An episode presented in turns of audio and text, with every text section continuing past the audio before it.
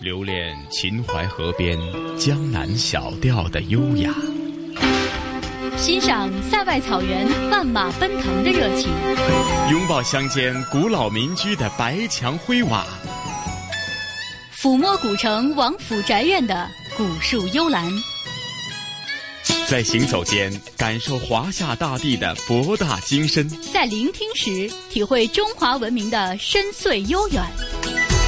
这里是华夏之声台和香港电台普通话台联合制作播出的《魅力中国》。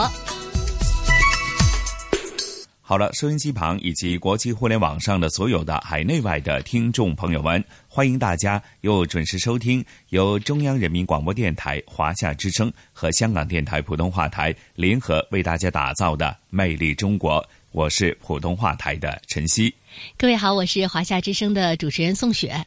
宋雪你好，晨曦你好，是哎，好像相隔了一段时间呢，又没和你连线啊。是是是，有一段时间了啊，还是挺想念大家的。是啊，那近期一定是有些搞错了。嗯，呃，我们这一期的《魅力中国》要带大家呢，呃，继续啊，到安徽省的亳州。嗯，呃，那上一期节目呢，我们是在这个亳州的博物馆里边啊，呃，系统的来了解了一下亳州的历史文化。那么今天呢，我们要带大家啊去亳州两个非常非常有魅力也有意思的地方。嗯，那一个呢就是曹操运兵道，还有一个是花戏楼。是，那宋雪记得在上星期和胡杨连线的时候就提到呢，呃，由于这个亳州的非常特殊的呃历史地位，还有呃地理位置等等了哈，造就了它拥有了很多呃独特的一种人文风景在里边，当中有很多是历史的文化遗迹哈。那也提到曹操。的故居啊，甚至在当地时下呢，还留下了很多曹操当年无论是行兵打仗呢，还是说他在呃重要的一些军事设施方面呢，依然保留的相当不错，是吗？嗯，是这样的。我们今天要带大家去的这个曹操运兵道啊，它就在亳州的古城内，在亳州市老城区的地下。呃，应该说在老城区的地下呢，以它这个最中心的地方叫大鱼首，以这儿为中心，向东西南北四周是蔓延开来，一直延伸到了郊外。可想而知，它的这个地下运兵道的规模是有多大的。嗯，那么这个运兵道呢，是始建于东汉末年，是。是当年曹操为了军事需要而专门修建的地下军事栈道，呃，因此呢，也被叫做这个曹操运兵道，因为它最开始啊就是用来运送士兵的。嗯，呃，那现在呢，呃，这个运兵道呢是呃对大家开放了，所以我们今天的节目里呢就会带大家一起到这个。在亳州市地下的这个运兵道来感受一下。那说到这个运兵道，其实也挺有意思的。呃，曹操啊，在这个史书当中就记载说，他有很多场的战争呢，都是运用地道战取得的胜利。呃，这个他把数量不多的士兵从地道内呢，暗暗的送出城外。嗯。然后呢，让这些士兵呢，再从城外呢，呃，迈着方步啊，雄赳赳、气昂昂的从城门里边进到城内。是。然后再由这个。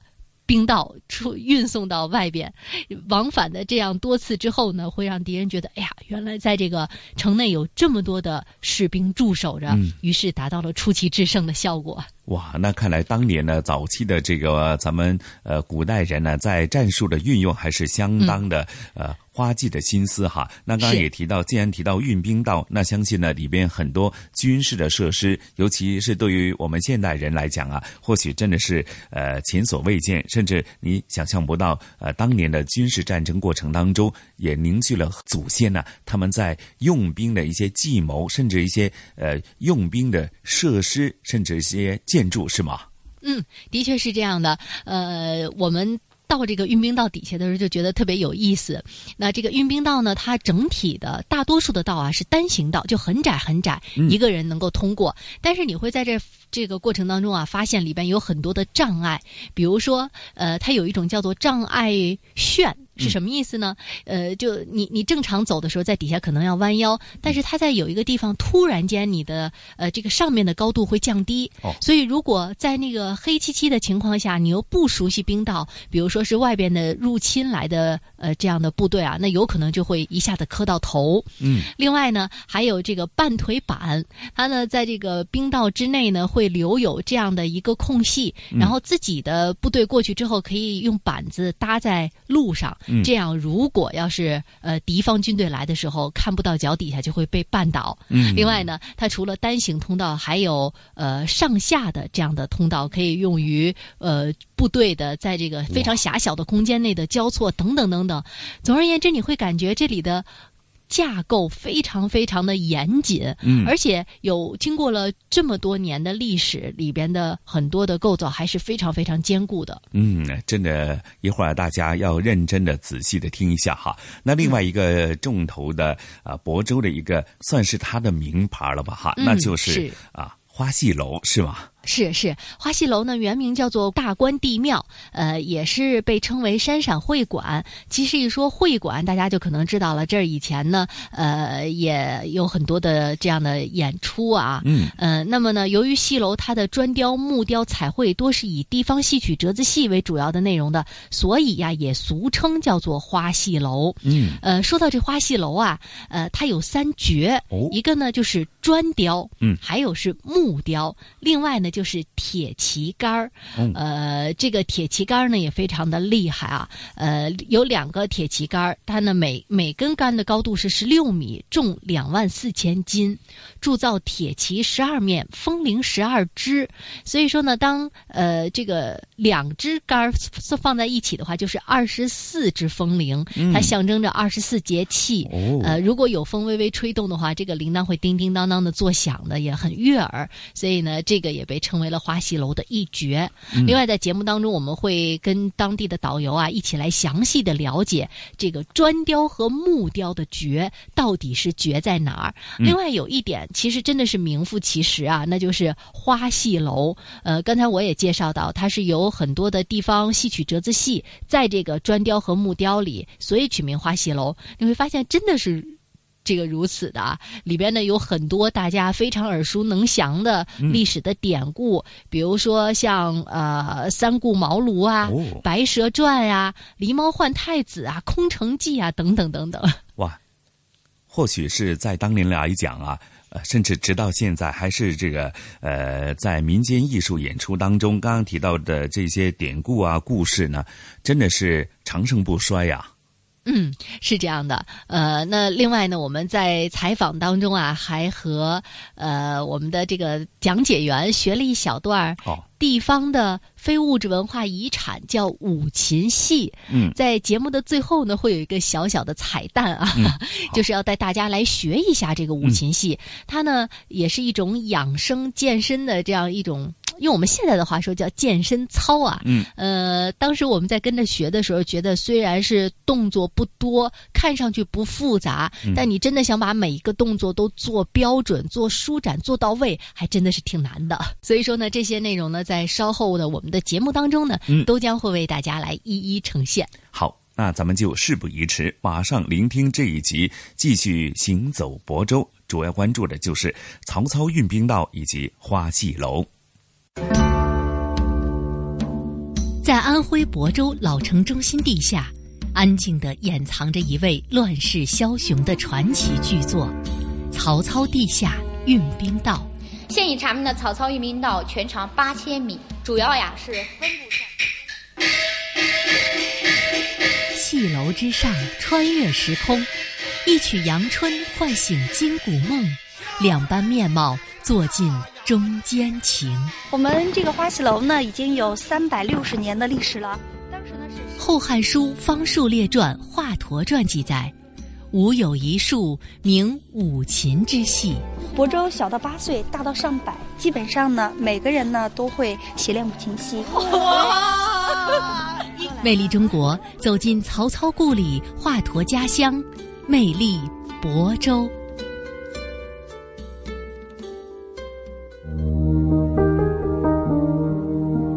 亳州位于安徽西北部，与河南交界，是国家历史文化名城，也是我国的四大要都之一。在这里，曾经走出一代圣君商成汤、道教祖师老子、庄子、神医华佗、一代枭雄曹操、花木兰等人。另外，在亳州古迹荟萃，人才辈出。那今天的魅力中国，我们要先从曹操说起。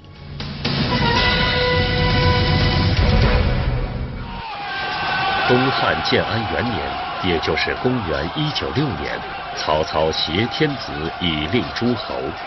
当时兵弱将寡的曹操，为了稳住关羽，请他一起到城头阅兵。只见曹操的军队操刀持盾，排列整齐地从城中涌出，从日出到日落，川流不息。关羽不由得心生疑惑。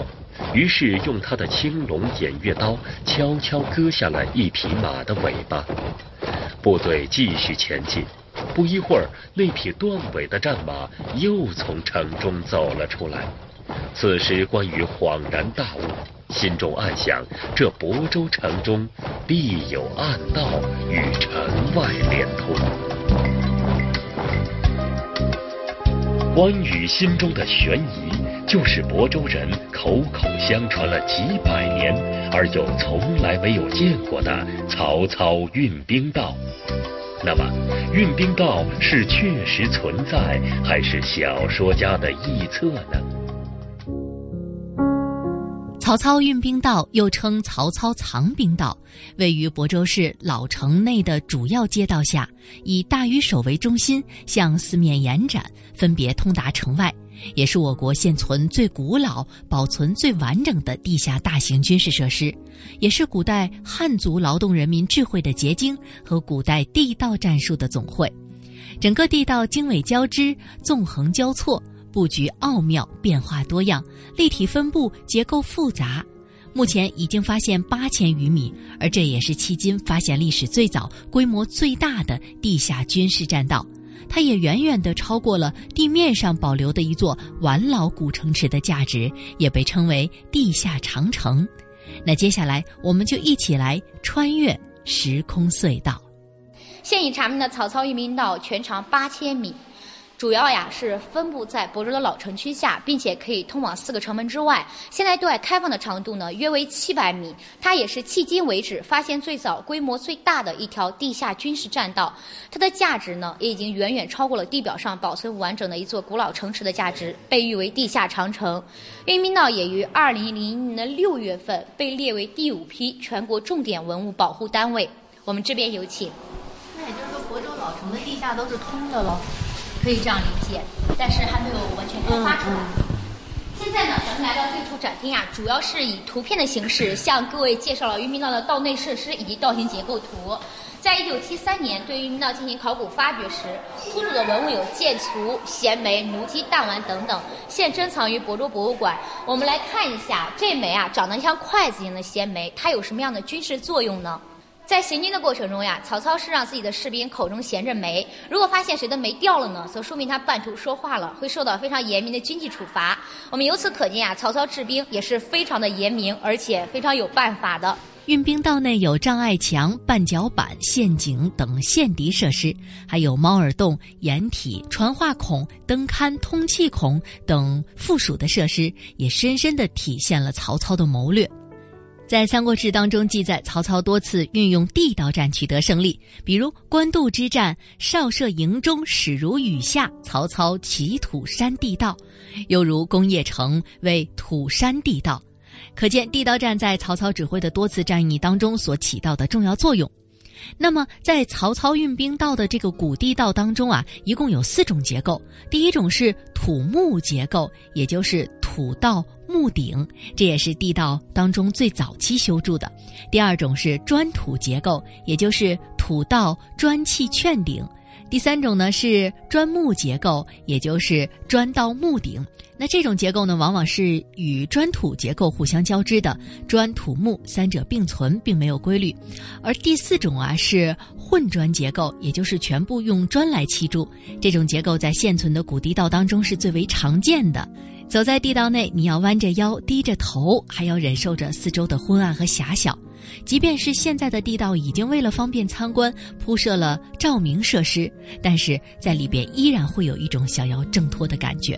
我们可以感受到，在下道以后，哈，现在呢，我们所走的是非常狭窄的一个道型，它是地道内第一种道型，叫做单行道，道宽是在七十至八十公分之间，高度是在一米七至一米八之间，仅仅只能容纳一列士兵单向行驶。我们走到这里以后，可以感觉到这个空间呀是忽然宽敞了不少了。这里是全长八千米渔民道的中心地段，也是当时的一个指挥中心。现在各位距离地表面最深约为七米，在头顶正上方是亳州的制高点大鱼首，可以想象一下了。一千八百多年前的曹操呢，可能就是站在这里部署兵力、出奇制胜的。那么接下来呢，咱们来看一下是面前第二种道型上下双层道，它也是我们地道内最精华的部分，被誉为原始立交桥。那么您可以看一下，在这两层之间呀，是仅有三至五层砖券相连，但是历经千年呢，依旧如此坚固，主要是利用了力学的拱形原理。由此可见，古人非通一般的智慧。如果各位您有兴趣的话呢，也可以从上道体验一番。上去以后呀，从左手边转个弯，大概二十秒就可以下来，是非常短的一段距离。那么接下来呢，咱们前方就穿越这座上下双层道。运兵道的结构复杂，布局奥妙，在这当中有单行道。平行双道、上下两层道、立体交叉道四种形式，并且呢还有猫耳洞以及障碍券、障碍墙、陷阱、半推板等等多种军事设施。走在这样一个在地下深七米的地方，你不禁会感叹古人的智慧以及当时的工艺之好。那么，在这样一个深藏地下的地道里，上下的这种双层道到底有什么样的用途呢？现在呢，咱们来接着介绍刚才各位穿越的这座上下双层道，它的军事作用呀，主要就是人多时分流使用的，可以起到加快行进速度的效果。我们接着往前走呢，您会注意到在两侧墙体下方有一对对的凹槽，这个叫做半腿板槽。那么它又有什么军事作用呢？当年曹操自己的士兵在行军通过以后，就会在这一队的凹槽内插上一块块的木板。敌军在闯入以后，不熟悉地道内环境，加之光线昏暗，就很容易被这些木板绊倒，以此起到阻击敌人、防不胜防的效果。历经千年呢，这些木板并没有保存下来，所以现在啊，咱们看到的是每隔两到三米就有的一对凹槽。接下来呢，咱们左手边转弯，在行进的过程中呀，需要上台阶，各位注意脚下安全。在我们台阶上来以后呢，道内的高度会降低，注意头顶安全。这里的高度真的是越来越低。对，我们可以感觉到这个空间呀是忽然又降低了不少了。这里是我们所走第三种道型，叫做循环道。那我们从循环道的高度呢，更可以推测出古人身高不是很高。但是我们平常常说呀，古人身高八尺，也可能呀，就是由于呢。咱们这个度量衡不一致所造成的了哈。那么我们走到这里，看到是一处猫耳洞，它其实呢就是一个掩体，可以起到哨卡的作用。自己人在此相遇，可以躲在里面用来避让；如果在这里遇到了敌军，就可以躲在里边进行截击了，达到一夫当关、万夫莫开的效果。接下来呢，各位，我们需要左手边转弯，在您行进的过程中啊，就会通过另外一处军事设施，叫做障碍墙。这种墙体它的特点呢是越往中间走越窄，所以大家可以稍微注意侧着身子通过。看来我快要减肥了，我就是快要通不过了，吃点。你本来就很瘦哈。咱们在障碍墙穿出来以后，还会注意到在右手边还有一处猫耳洞。那么这处障碍墙它又有什么作用呢？主要呀就是采用两头宽、中间窄的一个设计，是为了防止敌军进行追击。他们身穿盔甲呢，就很容易被夹在墙体中间了。这里呢是咱们下到一兵道哈，走了这么远的距离看到的第二处灯龛。由此我们可以想象一下，当时地道内的光线是非常昏暗的。前方我们穿过第二座障碍线，各位注意头顶安全。我们走到这儿，看到是第四种道型并行双道，它是通往刚才各位所在的指挥中心的位置的。那么曹操呀，最初在修建运兵道的时候，是受到了人力、物力和时间诸多因素的限制。最初呢是砖土结构的，后期是经过了历朝历代的修葺完善，才逐渐演变成今天咱们所看到的这样一种全砖结构。据了解啊，运兵道内呢清理出的文物也是相当的丰富，主要有东汉、三国、唐宋各个时代的遗物，呃，有直接用于作战的铁刀、铁剑、弹丸等等这些军事器械，也有用于生活的铜镜、铁灯、瓷盏等等器物。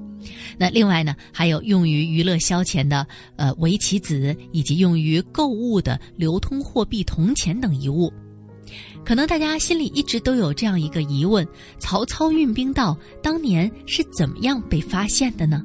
一九三七年，亳州人民挖地道防空袭时，偶有发现，但是因为当时发现比较少，加之战乱，并没有引起足够的重视。接着到了一九六九年的时候，人民群众响应毛主席深挖洞、广积粮的号召。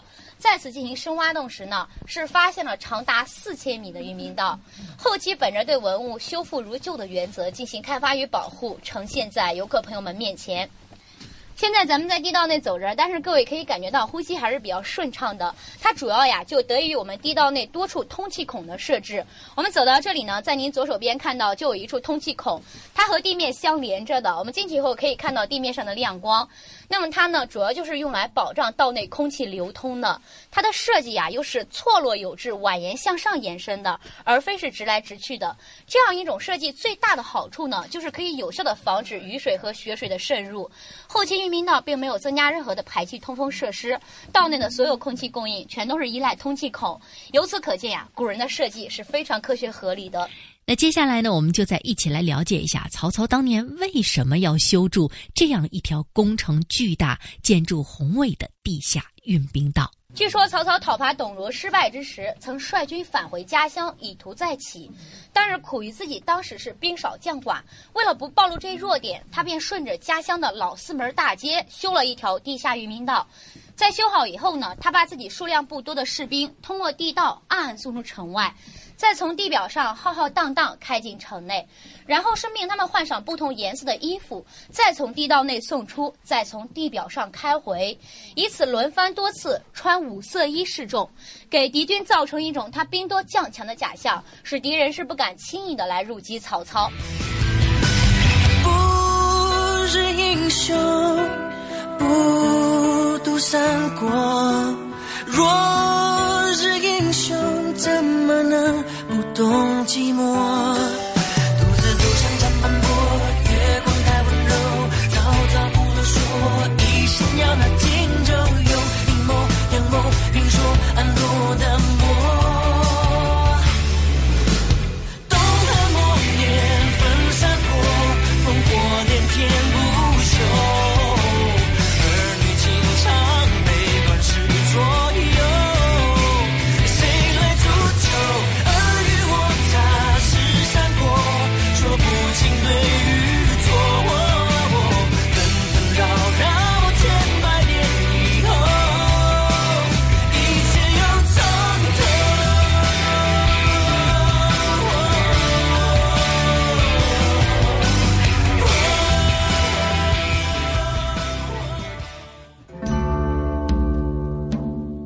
安徽亳州老城中心地下，安静地掩藏着一位乱世枭雄的传奇巨作——曹操地下运兵道。现已查明的曹操运兵道全长八千米，主要呀是分布在戏楼之上，穿越时空，一曲阳春唤醒今古梦，两般面貌坐进。中间情，我们这个花戏楼呢，已经有三百六十年的历史了。当时呢是《后汉书·方术列传》《华佗传》记载，吾有一术名五禽之戏。亳州小到八岁，大到上百，基本上呢，每个人呢都会习练五禽戏。哇！魅力中国，走进曹操故里，华佗家乡，魅力亳州。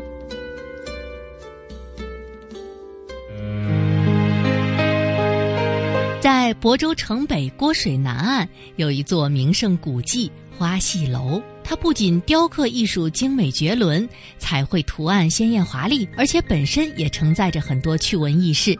那相信呢，在接下来带大家一起游览花戏楼之后，一定会让您大开眼界，回味无穷的。那么花戏楼的本名呢，叫做大观地庙，别名叫山陕会馆。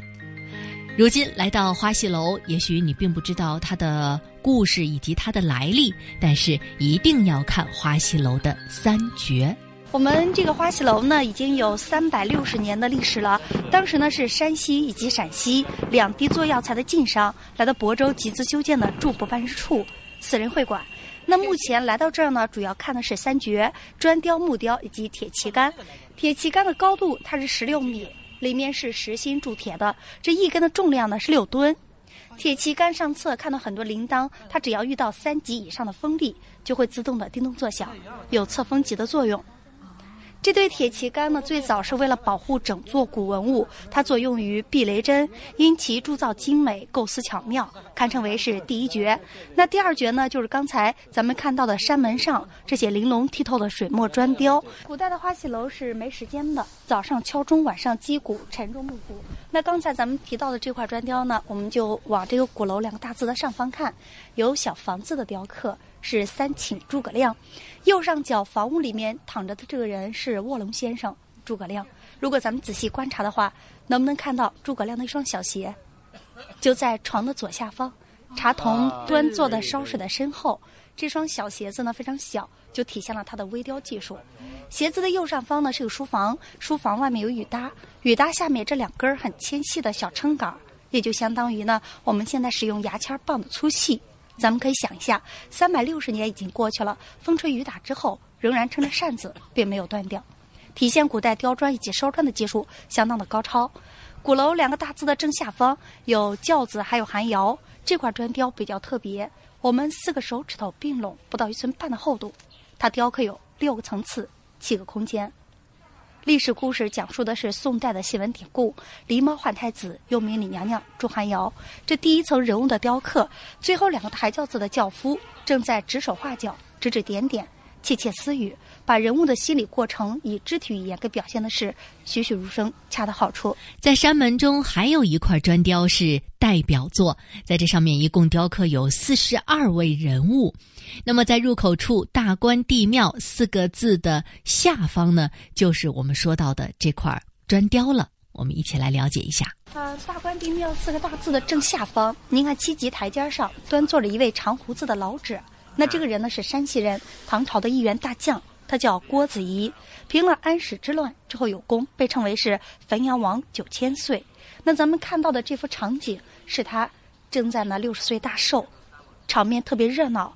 左上方背着孩子、抱着孩子的是居家老小，堂前呢是文武百官、七子八婿，在大字的正下方，也就是右下角，有一个马夫的雕刻。如果您仔细观察的话，您看马夫双手紧拉着缰绳，面部表情特别的狰狞，而且马的前腿抬高到了半空，马夫的身子稍稍的往后倾斜了一下，好像有种刹不住车的感觉。人太多了。在这次驻守中，唯有金枝公主没到场，后来还引发了河南豫剧醉打金枝。那同时呢，很多的老百姓都向往郭子仪家的生活。您看郭子仪的右上方有一张八仙桌，能不能看到桌面上摆放的是横七竖八的护板？所以郭子仪的家里面呢，七个儿子和第八个女婿全部都在朝中为官，七子八婿满床户，讲的就是他家。砖雕五十二处。木雕十八处，每一个雕刻都栩栩如生，跃然墙上。而雕刻的内容有历史故事、历史人物、民间谚语、神话传说等等。那刚刚呢，我们说了“大观帝庙”四个字下方的那块砖雕非常的特别，有四十二个人物。而在这四个字的上方还有一幅砖雕，内容是吴越之战。它的意义啊，则是告诫会馆商贾。经商如治国，要敢闯敢拼，即便是失败了，也不要气馁。只要有卧薪尝胆的斗志，终有一天会东山再起。那咱们顺着“大关帝庙”四个大字往上看，您看中间有一大横幅，很多人物以及马匹。这个是吴越之战，左为吴王夫差，右为越王勾践，十年卧薪尝胆的典故，来告诫呢来到亳州经商的一些商人们，说商场如战场，经商又似治国。而正上方的“参天地”三个大字，“参”字的正上方，从右至左，能不能看到三个人物的雕刻？看到。那是福禄寿、三星高照。“参天地”三个大字的左右两侧，形似两条龙的动物，它叫魁。古时候呢，它是一种掌握上天风雨的神兽，预示着风调和雨顺。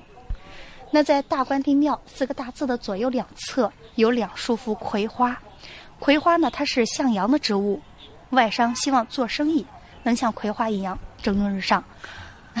那在葵花的左右两侧呢，您看凸出来的啊，特别有特点的有两位人物的雕刻，右上方戴官帽的这是文曲星。文昌帝星，左上角手拿毛笔，而且是九十度的雕刻，是魁星。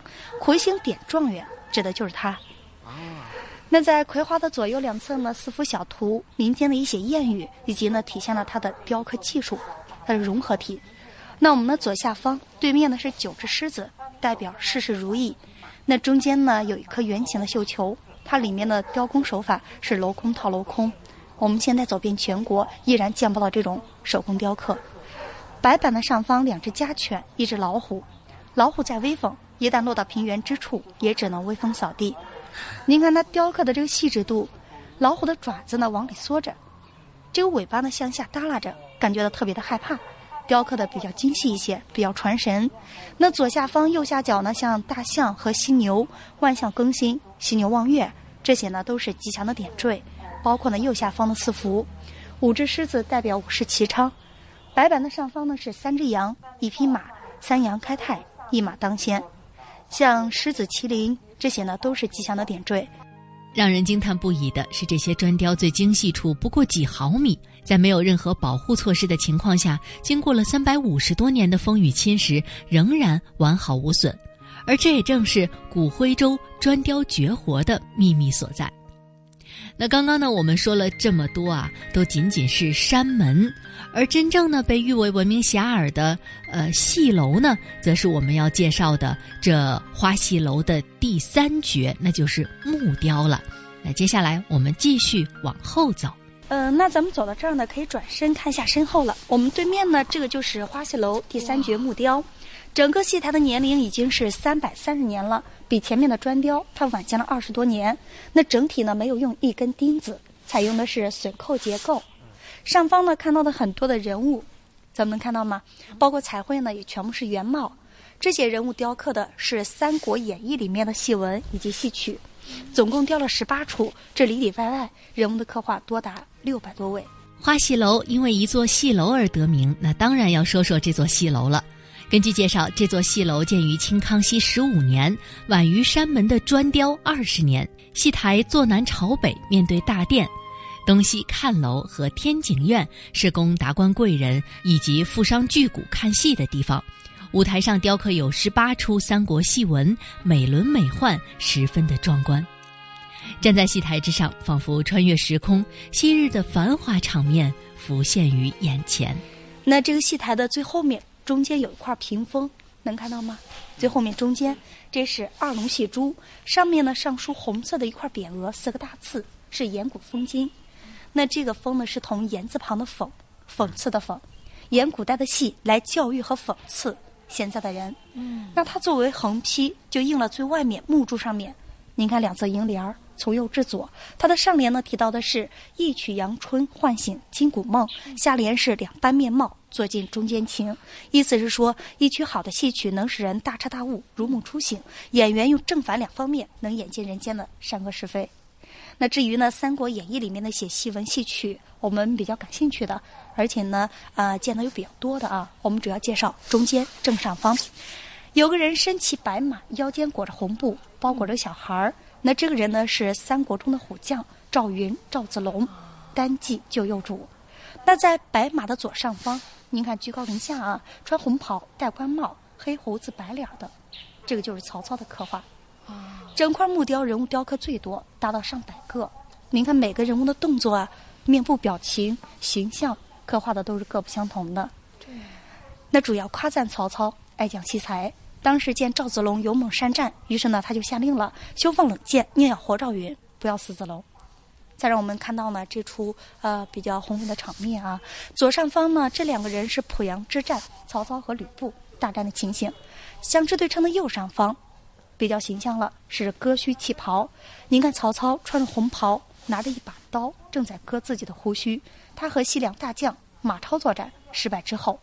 其实讲到这儿呢，我们可以发现这三幅这个木雕的雕刻对曹操的评价是有褒有贬，因为历代呢对曹操的看法是褒贬不同的。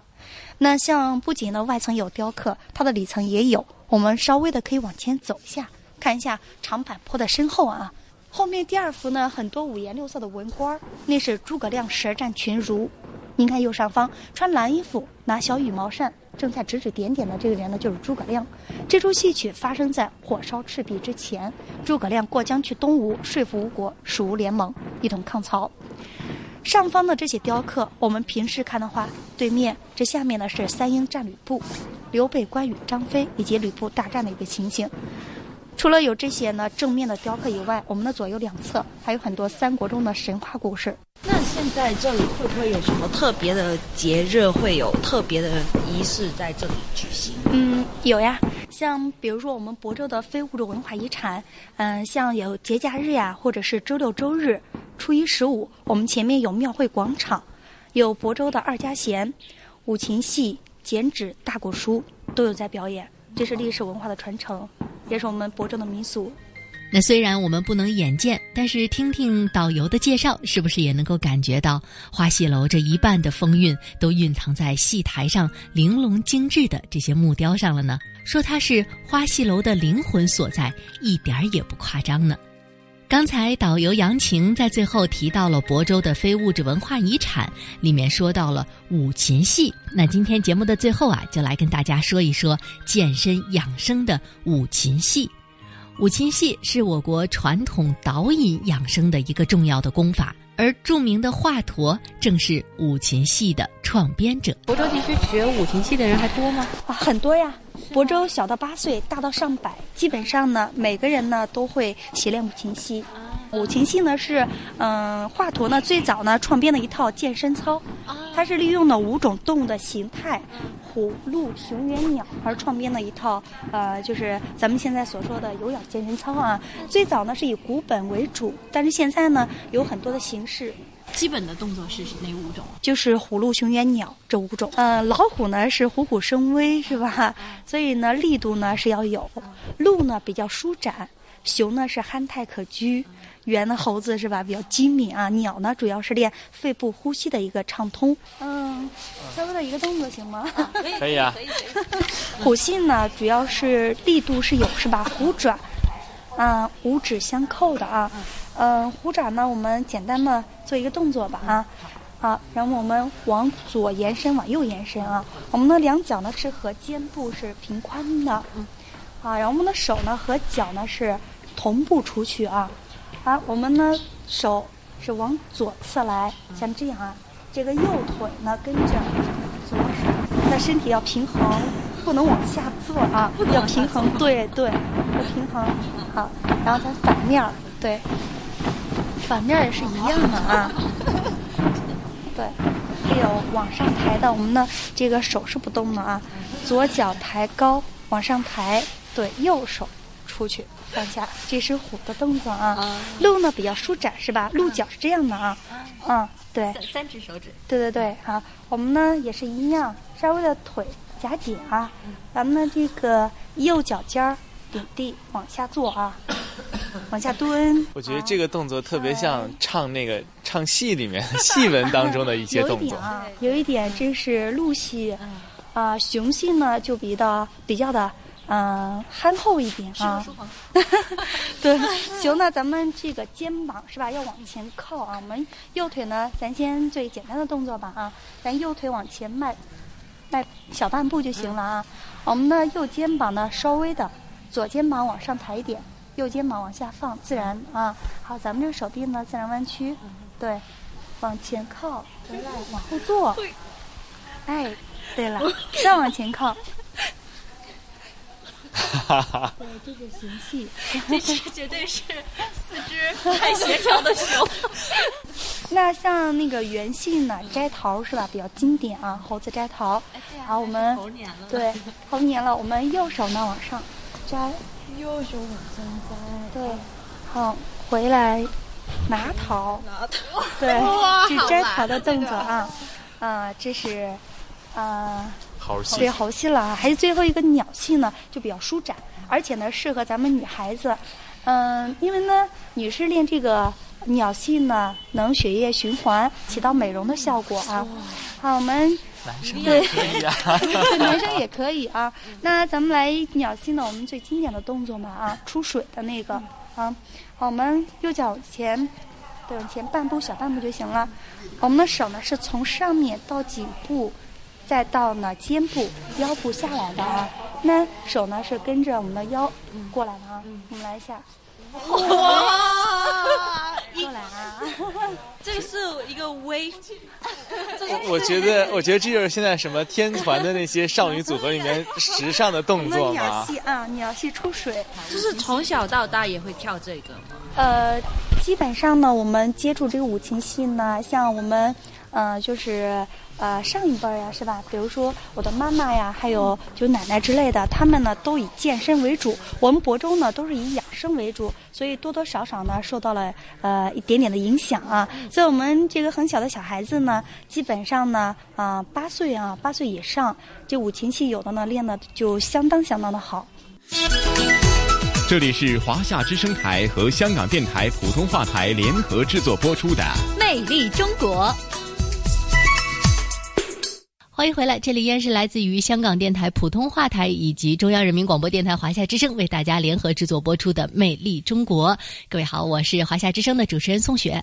听众朋友们，大家好，我是普通话台的晨曦。哎，宋雪啊，刚刚聆听这一集的这个行走亳州的这个呃内容呢，哇，突然之间有一很大的一个落差。前面呢，你会联想到是从曹操运兵到，想到的是这个战场上的这个烽烟四起哈，嗯然后到了后面的，花戏楼呢，你会感受到朴实的人们在花戏楼前欣赏这些经典的剧目当中，带出的是一种呃非常呃呃质朴的一种呃人们的生活啊。嗯，的确是这样的，呃，所以这就是亳州神奇的地方。你看，这里是曹操故里啊，呃，另外呢，其实它也是华佗的故乡。嗯就像刚才我们介绍到的五禽戏，其实呢就是出自于华佗啊。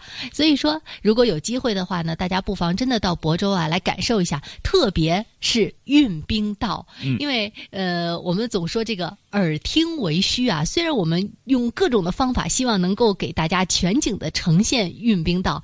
但是如果真的有一天您到里头来走一走的话，会发现，哎，这不就是当时我在节目里听到的那个障碍炫是啊？这就是那个半腿板哦等等等等，来感受一下。哎，可以做一个一一的对比哈，那或许呢，你会更有共鸣感啊。嗯，是的，是的。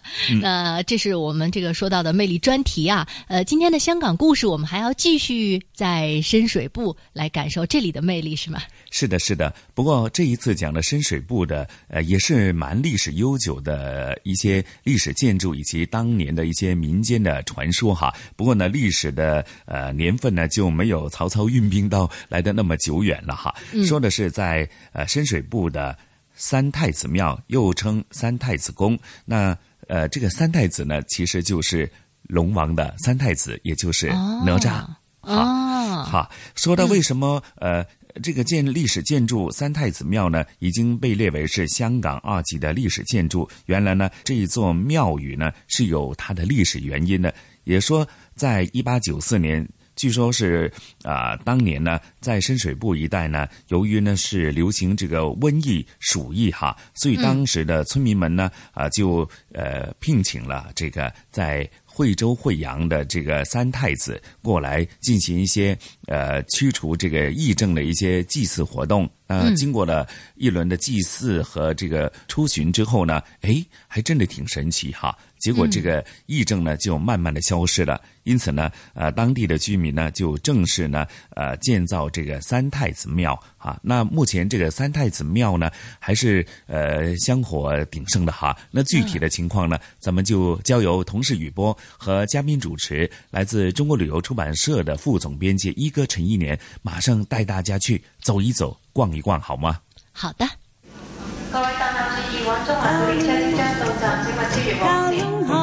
传统现代相映成辉，中西文化共冶一炉，东方之珠，动感之都，香港故事。香港故事。九龙深水埗有三大古庙。上一集香港故事，我们讲到位于一菊街的天后庙。本集香港故事，雨波和中国旅游杂志副总编辑陈一年一哥来到这座位于汝州街的三太子庙。这是香港唯一的一座供奉三太子的庙宇，是香港二级历史建筑，建于清朝光绪年间。中国神话《封神榜》当中的主角哪吒三太子，据说是来自古印度或中亚波斯一带的神话。在中国民间，哪吒的形象主要是采用三头六臂两足造型，这个造型可能来自印度五头三眼四手的大神湿婆。据传说，哪吒脚踏风火轮，行动非常便捷，因此今天许多的职业驾驶人，例如货车司机、出租车司机等，往往奉其为守护神，常放置一尊小型哪吒像在车上，祈求行车平安顺利。在过去啊，也曾经在启德机场那个地方有过另外一个小小的三太子庙。啊，但是因为呃机场扩建呢，就已经把那个呃庙就已经拆掉了啊，现在就剩这个啊。而三太子庙嘛，你们可以看到，呃，规模还是不不小的啊。在香港的庙宇啊，其实有大部分的庙宇还没有这个规模啊。三太子，呃，也就是我们呃所知道的哪吒，呃，大家都以为他是一个。呃，小孩儿啊，就永远是小孩儿。踩着风火轮呢，当时吴承恩的《西游记》里面那个形象 啊，在道教里边描绘的是一个六丈高的大神。哪吒从小就很机灵、很聪明，但是呢也很顽皮啊，喜欢玩。传说呢，他是在呃在东海我玩的时候呢，就把东海龙王的太子打死了。后来呢，就啊。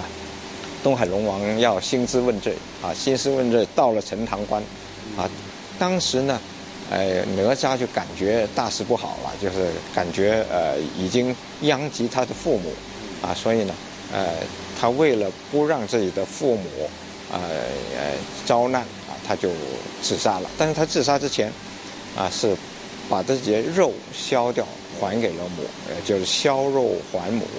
剔骨还父啊，就是把自己的骨头，呃，也拆下来还给了父亲，啊，哎，不过呢，他呃，后来呢就被太乙真人啊，太乙真人是道教的大神，就把他呃收去了，把他的魂魄收去了，然后又重重塑了一个真身，啊，是用呃莲藕、莲梗啊、莲叶把它重塑啊，所以呢，哪吒他有不同啊，就是有。多个诞辰日，呃，就是这么来的。就是说，啊，譬如他生是生在三月十八，三月十八，我们看到对，三月十八是他出生日，哎，哎，那个时候其实就是他投胎日，说的是他投胎到母亲的啊怀里啊，投胎日啊。后来呢，因为呃自杀了，又复活啊，他有几次的复活啊，所以又有不同的诞辰日啊。不过呃，香港呢还是。呃，比较愿意相信这个三月十八啊，哎也也好意头啊，就是三月十八就是祭祀哪吒三太子的日子啊，在这个古庙里边呢，这一天是特别热闹啊，就是香火很旺啊，很多人都来拜祭三太子。话说，一八九四年，位于九龙界限街以北的深水埗，当时仍属清朝土地，聚居着不少以打石为业的客家人。这一年，香港发生了大规模鼠疫，深水埗不能幸免。村民们为了镇压瘟疫，派人从广东惠阳请来三太子神像。神像在深水埗出巡之后，疫症果然减退了。因此，当地居民在光绪二十四年即一八九八年集资建造三太子庙，以保佑街坊健康。历史上是有这么一个说法啊，就是。这里啊，以前都住着一个客家人村子，这些客家人都是以石做石工啊为主啊，就是打石。我家乡五华也确实就是咔咔咔就是打石头的啊。十九世纪末，啊，呃，那个时候呢，呃，香港曾经有一次很大的瘟疫流行，是鼠疫啊，对整个香港啊都有很大的影响啊，深水埗也不能幸免。呃，这些客家人呢，后来就想到啊，怎么能够能镇压这个瘟疫啊？他们就啊派了人啊到惠阳，那里有个三太子庙啊，就请了三太子的神像来这啊供奉起来，并且呢，呃，请三太子神像出巡啊。经过这个呃巡游之后呢，果然呢就抑制了瘟疫啊。这样呢，就人们就相信啊，相信。哎，真是三太子显灵了，所以呢，就建了这个庙。那平常其实我们市民或者嗯这个游客啊，是在什么状况之下呢？刻意的要来拜三太子？呃，平时也来拜祭吗？有的啊，因为呃，不但拜三太子啊，呃，刚才说到啊，呃，为什么呃来拜三太子呢？其实大家都是呃求吉祥啊，还有避瘟疫，啊，就求健康。啊，所以呢，平时也有不少人来拜。同时呢，因为这个庙还祭了别的神，啊，啊，他们各有各的功能啊。譬如我们现在站的这个是在文昌帝君，啊，他的庙就是紧挨着三太子庙啊。而他的左边，哎，就有文昌君啊。如果孩子要考试了。或者读书不好，那就要来拜文昌君啊。这些神呢，都各有各的功能啊，能够保佑你有福。嗯，各有各的所需。刚才已经看到，就是有途人直接经过，即使不进去，也在外面啊，就是啊，作揖，作揖啊。对，你看三太子庙的正门啊，呃，你看到有一对对联啊，上联呢是“驱除利吉和神也”。下联是功德生民则世之，就说明了它的起源就是为了啊祭祀，呃呃神灵来啊达到一个呃抑制瘟疫的一个一个目的。